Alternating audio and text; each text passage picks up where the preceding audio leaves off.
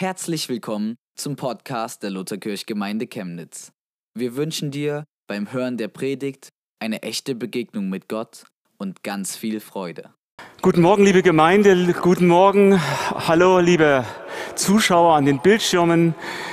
Es ist für mich, für uns ein großes Vorrecht, hier zu sein. Warum? Wir mögen euch alle, aber dieser Ort ist für uns über viele Jahre hinweg wirklich ein Ort der Gotteserfahrung, der Gottesbegegnung geworden. Und es gab hier viele, wirklich viele prägende Erlebnisse, Ereignisse für mich und ich bin von ganzem Herzen dankbar, dass ich Ihnen, dass ich euch heute auch mit dem Wort Gottes dienen darf. Das Predigtthema für heute, hier vorne ist es vielleicht schon angeschlagen, vertraust du mir? Oder ich habe es auch noch etwas länger formuliert, wenn die Vertrauensfrage gestellt wird. Und ich möchte Sie in eine Begebenheit mit hineinnehmen, die sich einige Tage nach der Auferstehung Jesu abgespielt hat. Und zwar ist es die Begegnung zwischen Jesus und einigen seiner Jünger am See Tiberias. Zum Verständnis, See Tiberias, See Genezareth, das ist die gleiche Soße. Aber aus dieser Geschichte, die Ihnen vielleicht zum Großteil vertraut ist, möchte ich so ein paar Fragen stellen. Wir möchten so ein paar Fragen nachgehen. Es sind ganz simple Fragen. Aber der Vorteil von einfachen Fragen ist ja, dass es vielleicht sogar bis ins Herz fällt. Und mein Wunsch und mein Gebet für diese Predigt ist, dass diese Fragen letztendlich etwas in ihrem Herzen in Bewegung bringen, die zum Nachdenken kommen, vielleicht sogar zur Umkehr kommen. So eine ganz simple Frage. Wem können wir heute vertrauen? Oder eine weitere Frage. Wie kann Vertrauen wachsen? Noch eine letzte Frage. Wie kann mein Vertrauen zu Jesus, zu Gott, an Tiefgang gewinnen? Lassen Sie sich einfach darauf ein zu Anfang die Geschichte und vielleicht machen Sie es so, Schließen Sie jetzt einfach die Augen, wenn Sie mir versprechen, dann die Augen wieder aufzumachen, wenn ich fertig bin. Ich lese die Geschichte, das sind einige Verse. Vielleicht gelingt es Ihnen, sich so an den Ort des Geschehens sogar hineinzuversetzen. Ich lese Johannes 21 und ich benutze eine etwas modernere Übersetzung, für die Theologen unter uns ist die neue Genfer Übersetzung. Johannes 21, Verse 1 bis 7. Jesus zeigte sich seinen Jüngern später noch ein weiteres Mal. Er erschien ihnen am See von Tiberias, wo Simon Petrus, Thomas, auch Didymus genannt, Nathanael aus Kana in Galiläa, die Söhne des Zebedeus und noch zwei andere Jünger zusammen waren. Simon Petrus sagte, ich gehe fischen. Wir auch, sagten die anderen. Wir kommen mit. Sie gingen zum Boot hinaus und legten ab. Aber in jener Nacht fingen sie nichts. Als es dann Tag wurde, stand Jesus am Ufer doch die Jünger erkannten ihn nicht. Freunde, rief er ihnen zu, habt ihr ein paar Fische für das Frühstück? Nein, riefen sie zurück, nicht einen einzigen. Werft das Netz auf der rechten Seite des Bootes aus, forderte er sie auf. Ihr werdet sehen, dass ihr etwas fangt. Sie warfen das Netz aus, aber dann konnten sie es nicht mehr einholen. Solch eine Menge Fische hatten sie gefangen. Da sagte jener Jünger, den Jesus besonders liebte, zu Petrus, es ist der Herr. Als Simon Petrus ihn sagen hörte, es ist der Herr, warf er sich das Obergewand über, das er bei der Arbeit abgelegt hatte, band es fest und sprang ins Wasser, um schnell am Ufer zu sein. Soweit die Geschichte. Wenn Sie wollen, können Sie gern die Augen wieder aufmachen. Ein kurzes, äh, ein kurzes Umfeld der Geschichte, der Kontext. Ich glaube, für die Jünger waren die vergangenen Wochen echt herausfordernde Zeiten. Und mit Fug und Recht könnte man ihre Situation, in der sie sich da gerade befanden, als Krise bezeichnen. Denn die Ereignisse in den Tagen zuvor hatten sich regelrecht überstürzt. Die Kreuzigung Jesu. Ich glaube, das war so der echte Tiefpunkt in ihrem Leben. Alle Hoffnungen, alle Träume waren zerplatzt. Diesem Jesus hatten sie vertraut. Auf ihn hatten sie alle Hoffnungen gesetzt. Und gefühlt waren für sie alle Hoffnungen zerplatzt. Und dann die Erlebnisse am Ostersonntag. Das leere Grab. Engel erzählen ihnen von der Auferstehung Jesu. Eine Auferstehung von den Toten. C'est. Das ist für einen Logiker schon eine echt harte Nuss. Und dann eine Gebetsversammlung. Auf einmal steht Jesus mitten unter ihnen, zeigt dem Thomas seine Wundmale und verschwindet wieder. Geschichten, Erlebnisse, die man verstandesmäßig nicht wirklich gut einordnen kann. Was ihnen bleibt in diesem Moment, sind eigentlich mehr Fragen als Antworten. Und aktuell ist von diesem Jesus weit und breit nichts zu hören. Keine Meldung, keine Konzepte, keine Ansage, keine Führung. Ratlose Freunde. Eine Lösung, eine Antwort muss her. Irgendwie spüren das alle. Und Petrus, wie er ist, ganz pragmatisch, hey Jungs, lasst uns fischen gehen. Keiner widerspricht, keiner fragt nach, alle sind dabei. Selbst die Jünger, die im Vorfeld mit Fischfang überhaupt nichts am Hut hatten. Petrus, wir vertrauen dir. Mach eine klare Ansage, wir laufen dir hinterher. Hier wird zum ersten Mal in unserer Geschichte die Vertrauensfrage gestellt. Und die Jünger sind sich einig, ja, wir folgen Petrus. Warum Petrus? Zumindest für uns als Außenbetrachter, die wir ein Stück Perspektive zu dieser Geschichte haben und zu dem ganzen Petrus eigentlich auch haben, wir fragen uns, warum dieser Petrus? Dieser Typ, der doch ein paar Tage vorher kläglich gescheitert war.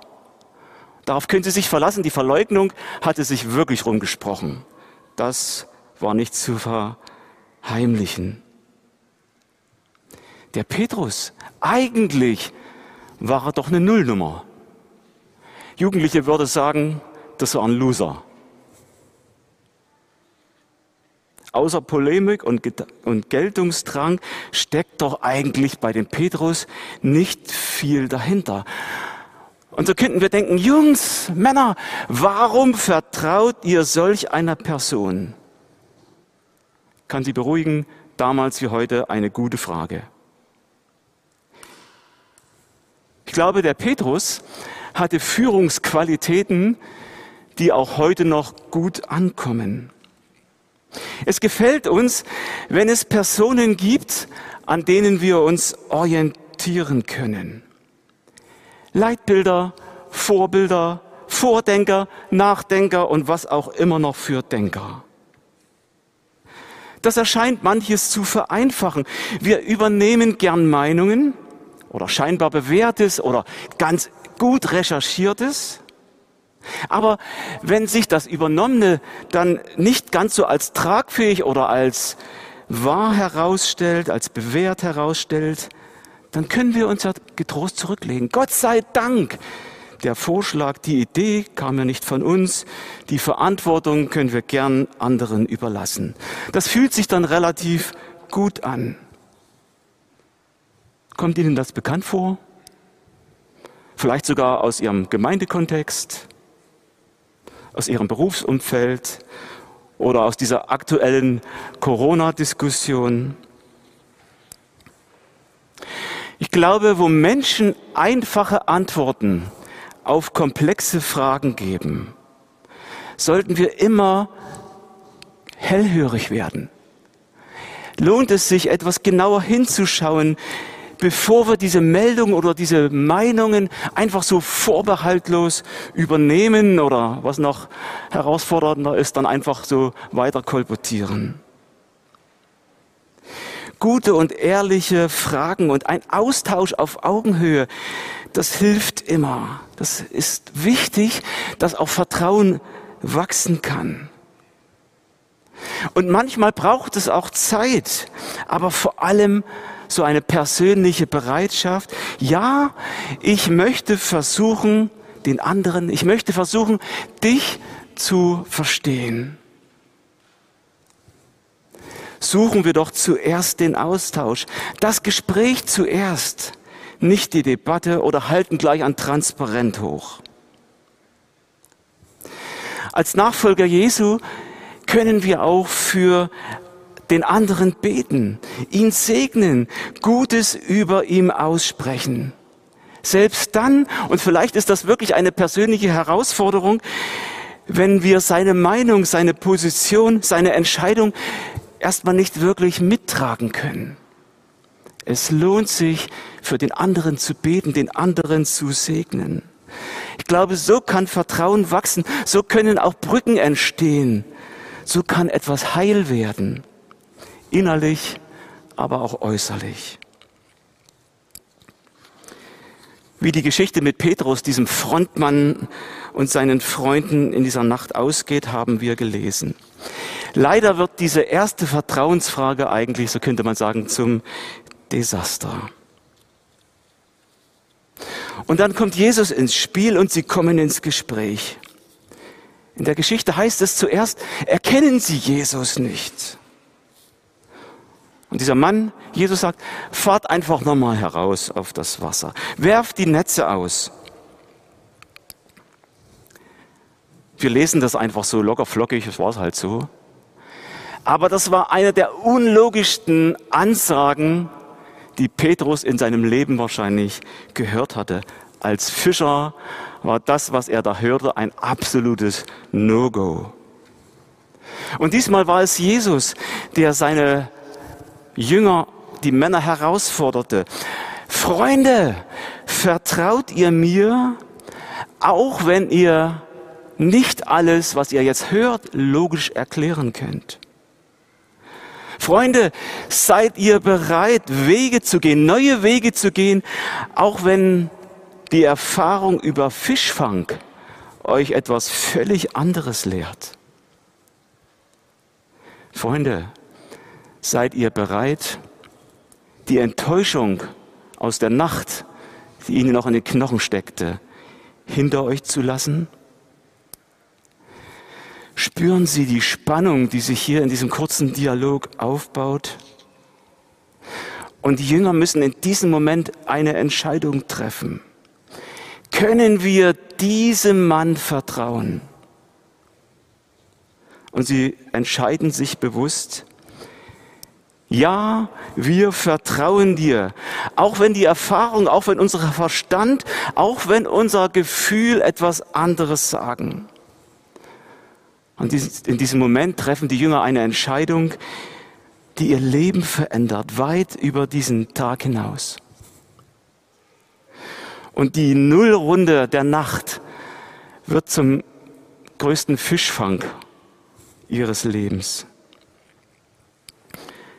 Ihr Vertrauen wird belohnt, weil Jesus ihnen diesmal gegenübersteht. Jesus, dem es wirklich lohnt zu vertrauen egal welche, sie, äh, welche Erfahrung Sie in der Vergangenheit, auch so im zwischenmenschlichen Bereich gemacht haben. damals wie heute gilt diese Botschaft. Es lohnt sich definitiv, Jesus zu vertrauen. Wir verlassen die Geschichte und eine Frage möchte ich stellen und die Frage wollen wir ein Stück vertiefen. Kann man Jesus wirklich vorbehaltlos vertrauen? Oder anders gefragt, wie kann mein Vertrauen zu diesem Jesus, zu Gott oder zum Heiligen Geist, egal wie Sie nennen, das ist eh alles das Gleiche, freuen sich alle, wenn sie Beziehung mit ihm aufbauen, aber wie kann mein Vertrauen zu Gott, zu Jesus, zum Heiligen Geist wachsen? Vielleicht ist das eine Frage, vielleicht sind das Fragen, an denen Sie gerade selbst so ein Stück buchstabieren. Vielleicht sind Sie da gerade auch auf der Suche nach, guter, nach guten Antworten. Eine Antwort, die trägt. Insbesondere dann, wenn sich das Leben anfühlt wie die Aktion der Jünger in der Nacht. Vielleicht erwarten Sie jetzt so ein klassisches Fünf-Schritte-Programm. Ich bin ja Prediger. Kann ich Ihnen nicht servieren, gibt es wahrscheinlich auch nicht. Aber ich möchte so ein paar Dinge aus meinem Leben berichten und vielleicht kann ich Sie dadurch ermutigen oder so ein Stück herausfordern, auch sich auf die Spur zu begeben. Und dieser Petrus, der hat mich wirklich auf dieser Reise, auf dieser Vertrauensreise zu Gott hin echt begeistert und immer wieder begleitet. Das Erste, was mir persönlich so wichtig geworden ist, ich möchte dranbleiben, Schritte im Glauben zu gehen. Bleib dran, Schritte im Glauben zu gehen. Dieser Petrus wurde von Jesus immer wieder herausgefordert, Schritte zu gehen, die seinen Glauben, sein Vertrauen extrem auf die Probe stellten. Für mich die beeindruckendste Geschichte ist natürlich, wie Jesus seinen Jüngern auf dem See Genezareth entgegenkommt. Es ist Sturm, alle haben Angst. Petrus kommt nicht mit einem Schnellboot, sondern Petrus läuft, äh, Jesus läuft auf dem See Genezareth den Jüngern entgegen.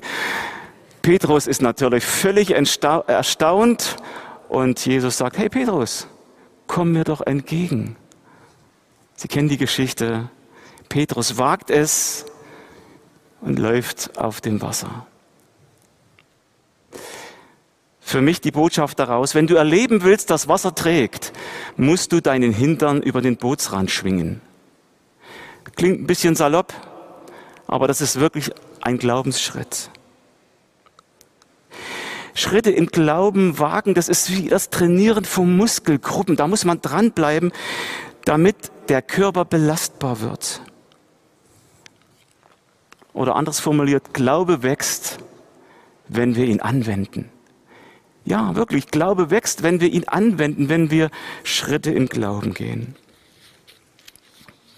Etwas weiteres, was mir wichtig geworden ist, ich möchte versuchen, immer wieder aufs Neue versuchen, Gottes Verheißungen über die eigenen Erfahrungen zu stellen. Was bedeutet das? Ich kann das einfach so ganz salopp sagen.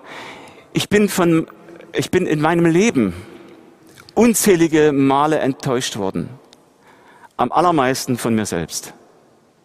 Da gab es auch ein paar Menschen vielleicht und ein paar Situationen, aber am allermeisten bin ich von mir selbst enttäuscht worden. Und Enttäuschung und negative Erfahrungen hinterlassen Spuren. Aber dennoch habe ich mich entschieden und manchmal ist es so eine tägliche Herausforderung, Gottes Verheißungen über negative Erfahrungen, über Enttäuschungen und über Rückschläge zu stellen.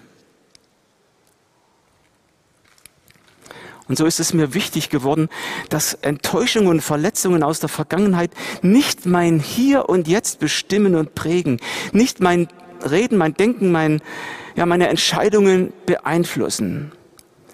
Ich glaube zutiefst, Gott ist gut. Und seine Wege sind gute Wege und seine Pläne sind gute Pläne. Und er hat keine schlechten Tage, so wie ich manchmal.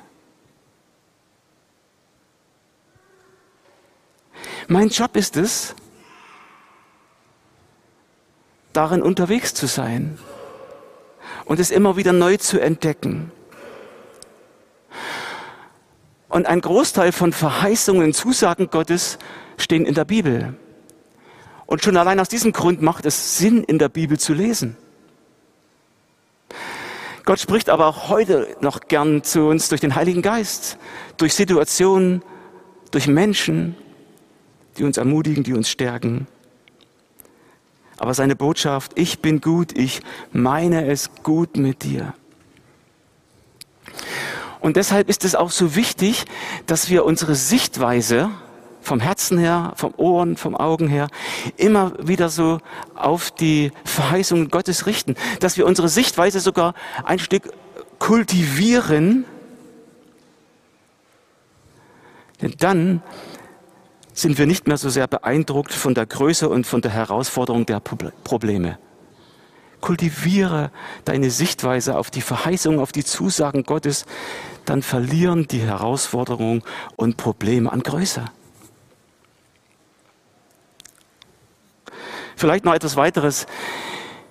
Ich möchte es aushalten, nicht auf alle Fragen eine logische Antwort zu finden. Das ist nicht einfach. Ich habe mal von Bill Johnson, den ich persönlich sehr schätze, ein Wort gelesen, der sagt, man bekommt nicht den Frieden, der allen Verstand übersteigt, bis man bereit ist, das Recht auf das Verstehen aufzugeben. Das ist für mich echt eine mega Herausforderung, insbesondere dann, wenn sich im Leben gefühlt mehr Fragen angehäuft haben, als es gute Antworten gibt, zufriedenstellende Antworten.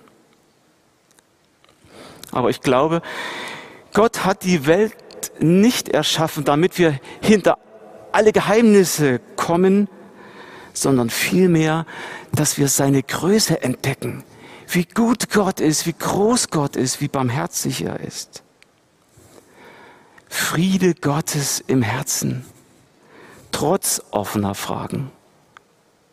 Freunde, da lohnt es sich dran zu bleiben. Vielleicht noch ein letzter Punkt. Ich möchte mein, mein Denken immer wieder so vom Heiligen Geist erneuern lassen. Lass dein Denken vom Heiligen Geist erneuern. Ich glaube, was wir, was wir, ähm, was wir so in unserem Verstand bewegen, was wir betrachten, worauf wir uns fokussieren in, in unserem Leben, das beeinflusst unsere Haltung, und letztendlich wird es größer in unserem Denken, nimmt Raum ein in unserem Leben. Und deshalb sagt Paulus auch, Römer 12, Vers 2, auch nach einer modernen, moderneren Übersetzung, orientiert euch nicht am Verhalten und an den Gewohnheiten dieser Welt, sondern lasst euch von Gott durch Veränderung eurer Denkweise in neue Menschen verwandeln. Dann werdet ihr wissen, was Gott von euch will. Also so ein erneuertes Denken sieht Dinge, sieht Situationen aus göttlicher Perspektive und führt letztendlich auch zu einem veränderten Handeln. Ich glaube, das wünschen wir uns doch alle. Noch ein Wort von Bill Johnson. Also ich lese auch in der Bibel, ich lese nicht nur Bill Johnson. Äh, aber trotzdem, das ist mir einfach so auch ein geistlicher Mentor geworden. Er sagt, du wirst zu dem, was du über dir aussprichst, und es wird in Erfüllung gehen, woran du glaubst und wofür du lebst. Das ist eine Münze, die zwei Seiten hat.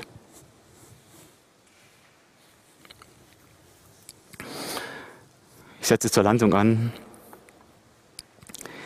Wenn die Vertrauensfrage gestellt wird,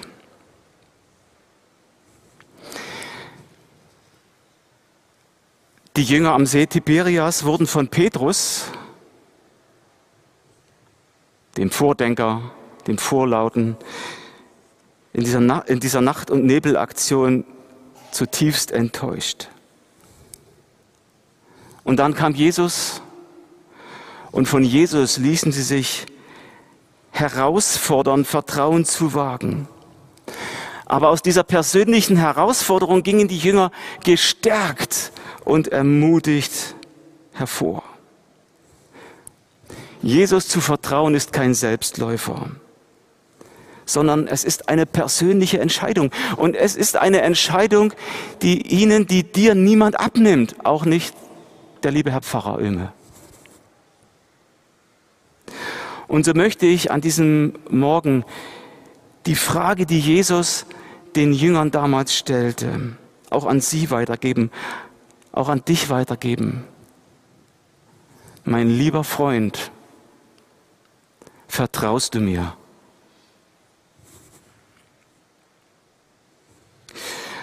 Und so möchte ich dich ermutigen, möchte ich sie ermutigen, aber auch herausfordern, diesem Jesus neu zu vertrauen. Gerade in diesen Zeiten, die wir als herausfordernde Zeiten sehen. Ein Wort von Ernst Modersen zum Schluss. Gott kann alles, nur eins nicht. Die enttäuschen, die ihm vertrauen. Gott segne sie darin. Amen. Darf ich noch kurz beten? Okay. Vater Gott, wir beten dich an. Du bist der Vater aller Vaterschaft. Du bist der Gott, der sich seiner Kinder erbarmt hat. Und du bist der liebende Vater, der jeden einzelnen von uns auf seinem Herzen hat.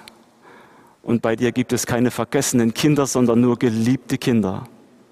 Und auch wenn wir deine Wege manchmal buchstabieren, aber deine Wege sind gute Wege und deine Pläne sind gute Pläne.